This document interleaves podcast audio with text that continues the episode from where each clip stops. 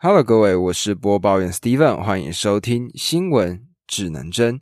今天呢，我要跟各位来讲到的是一艘在海底沉睡了一百年以上的船，它终于被找到了。这艘船呢，它是一个名字叫做 Endurance 的探勘船，在一九一四年到一九一七年远征南极。那它的船长呢，叫做 Ernest Shackleton。他们在当时组织了大概二十七名的船员。想要带着他们的国旗来到南极洲宣示他们的领土，但是因为一系列的气候因素或者说季节因素，他们最终让这艘船沉掉了。那我今天呢，就是要跟各位来分享关于他们的出航经历，到最后他们是怎么被找到的。那这艘船它是在一九一四年到一九一七年远征南极的船，而它在一九一二年的十二月十七号就成功下水了。它当初的名称呢，其实并不叫做 Endurance，而是叫做北极星。但是呢，因为它这艘船它是专门为极地所设计的，所以它的用料、它的木头是当时最为坚固的。而在下水的时候，它甚至被认为是有史以来最为坚固的帆船。所以，它把它的名字从原先的北极星。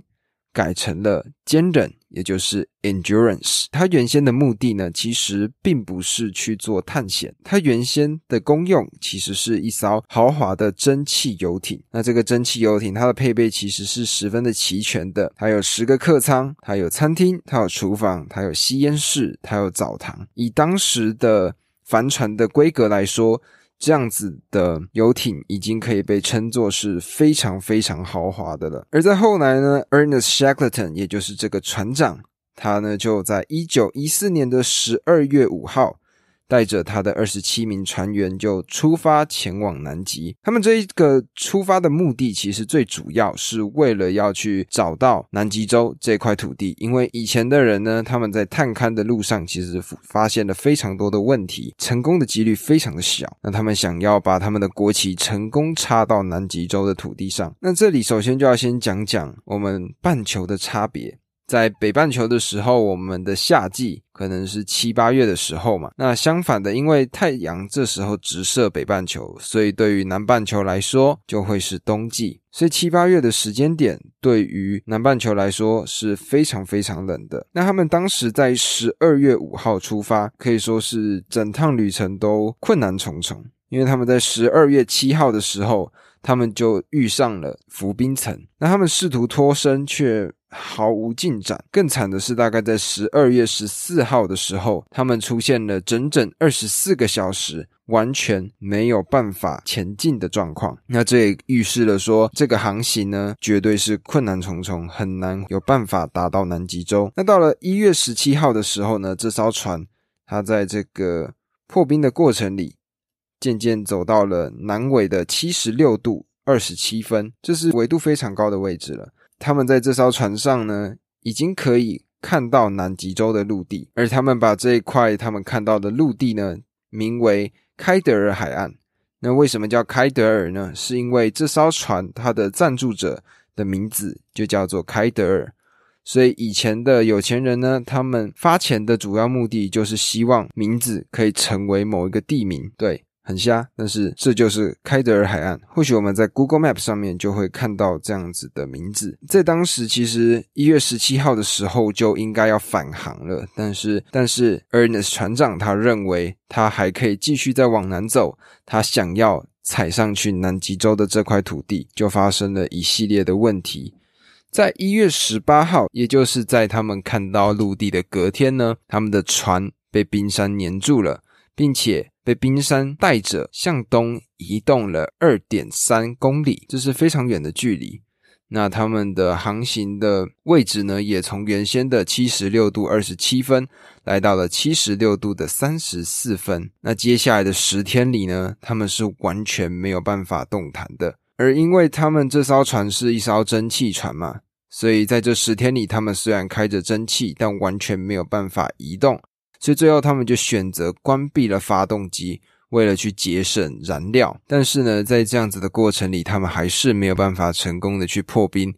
他们真正的卡在了南极的海上。那在二月十四号呢，Ernest 船长他就命令他的船员用冰凿啊、用冰锥、用锯子、用锄头，想尽办法的要把这个冰层给撬开，但是完全没有任何的成效。虽然说 Ernest 船长他当时并没有放弃要凿动这个冰锥的可能性。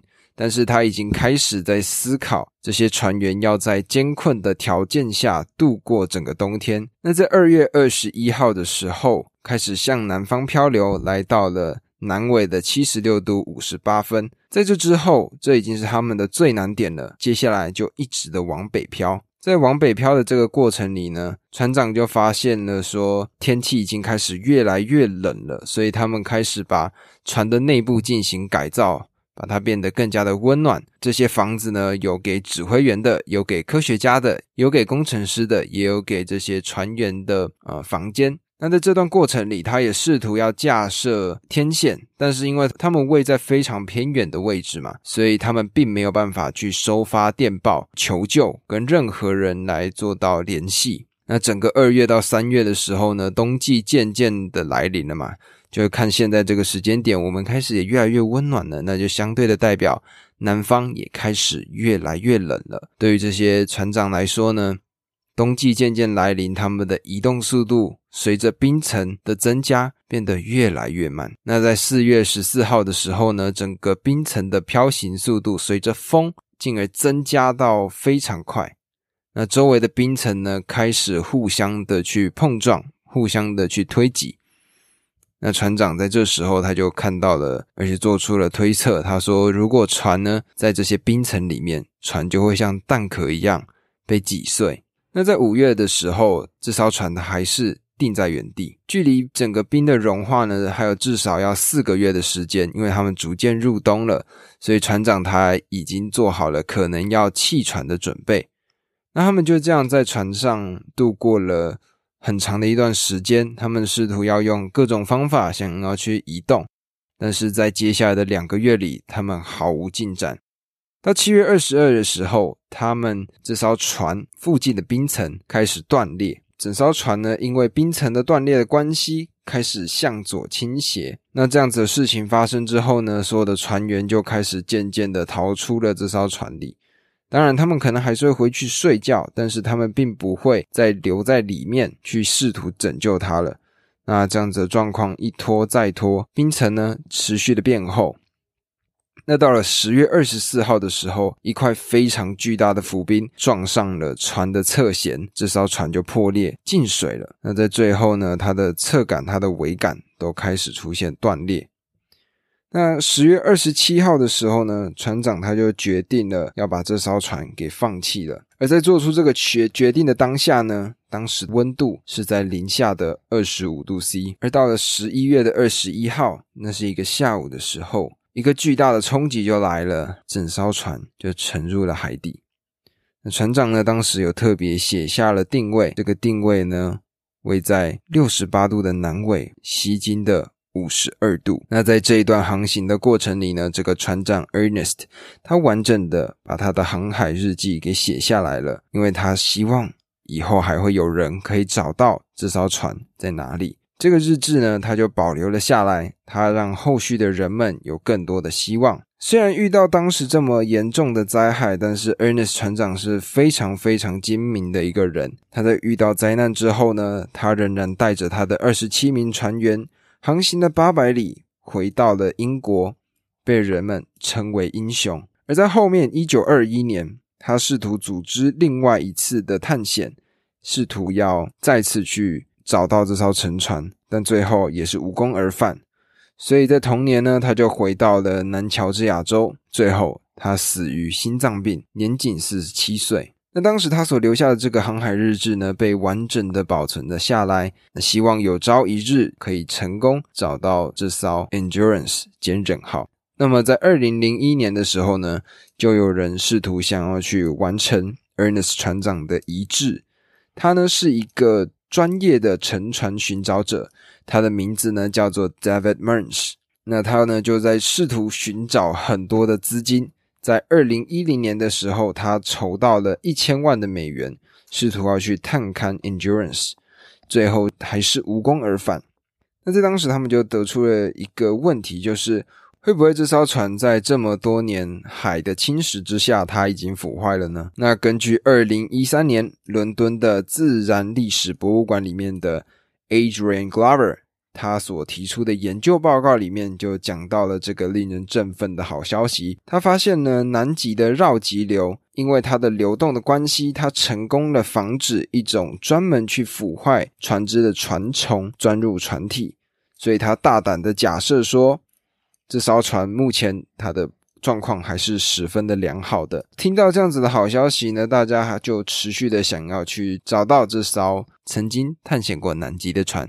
在二零一八年的时候呢，就开始有人使用自主的水下载具去寻找 Endurance。那这个水下载具呢，它长得很像鱼雷，而且呢，只要提前先帮它把它的 program，也就是它的编程先提前的去做好，那它就可以自动的去寻找海底的 Endurance 号。但是最终这个航行器在进入海底之后，它就迷路了。所以这个计划最终就告终了。那在同年的时候，有另外一个专家，他也指出，Endurance 号呢，它大概会在海底三千公尺的一个平坦的地方。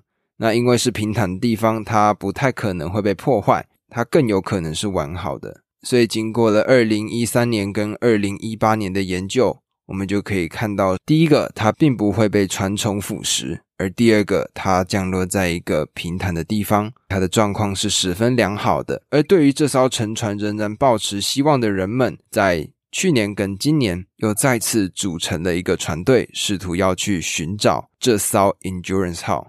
二零二一年的七月的时候，福克兰的海事遗产信托基金。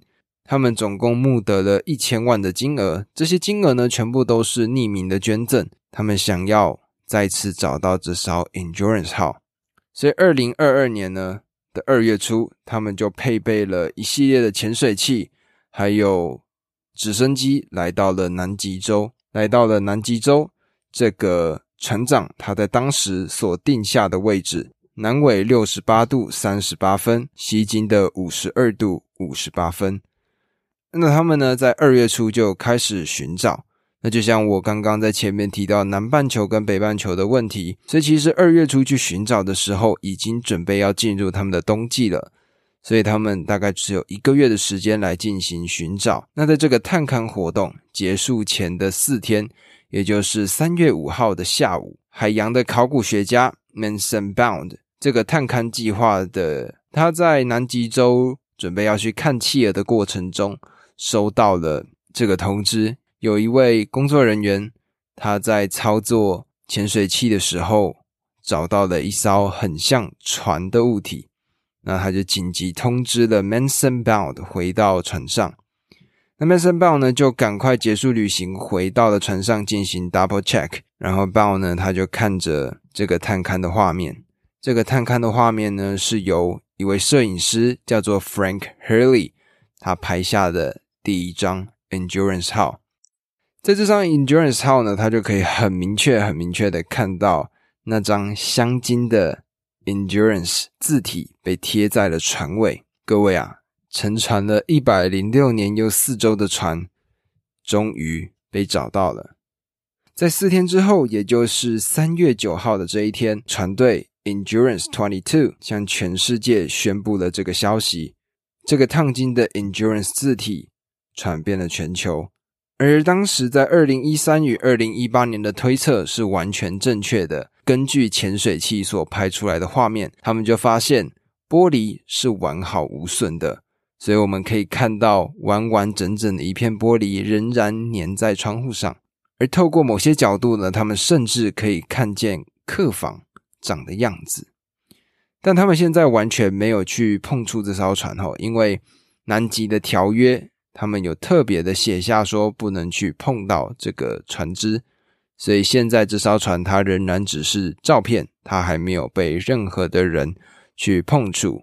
那这些船员呢？他们在拍下这些照片之后，他们就特地的把它洗出来，来到了南乔治亚州。大家应该听得出来吧？南乔治亚州其实就是这位 Ernest 船长。也就是当时 Endurance 号的原先船长，他死掉的地方。他来到他的墓前，把这些照片一张一张的放到了 Ernest 的石碑上。这艘因为天后、因为季节迷走的船，它终于被找到了。Ernest 船长当时所写下的航海日志，留下了一个很好的线索。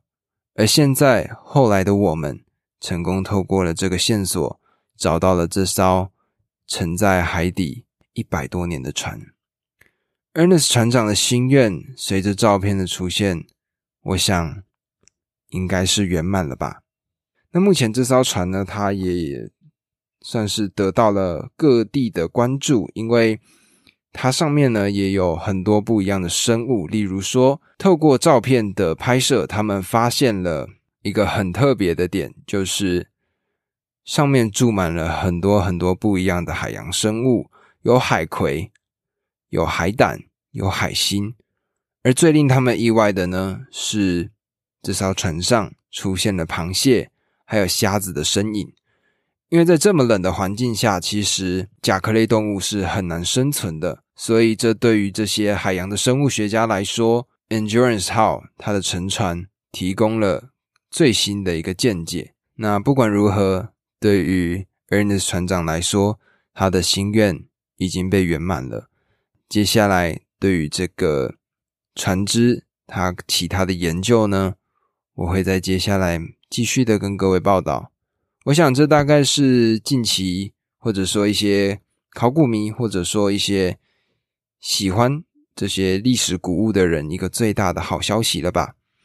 我们终于又可以看到一个曾经消失在我们面前的一个古物再次被找到，这样子的感动就很像当年铁达尼号被找到的那样子的感动。而在照片中呢，我们就可以很明确的看到那些木质的物品、木质的船帆在里头完完整整的被保存在海底。看到的时候，其实是蛮心潮澎湃的，因为你就跟着那个海底探测器的画面，渐渐的来到深海，然后看到那个烫金的字体，你就会发现，哇，这个世界真的是非常的大呢。我想这样皆大欢喜的局面，应该是大家所最期望的吧。我自己也感到很开心。我也希望接下来这艘船能够带给大家更多不一样的消息。我也会再继续更新给各位知道。那么讲到这里，这就是今天新闻指南针的内容。欢迎在下方留下五星评论与我互动。喜欢的话，欢迎关注我的 Podcast 及追踪我的 Instagram 账号。我的 Instagram 账号是 Compass News，C O M P A S S 底线 N E W S。那么今天的节目我们就录到这里啦，我们下次再见。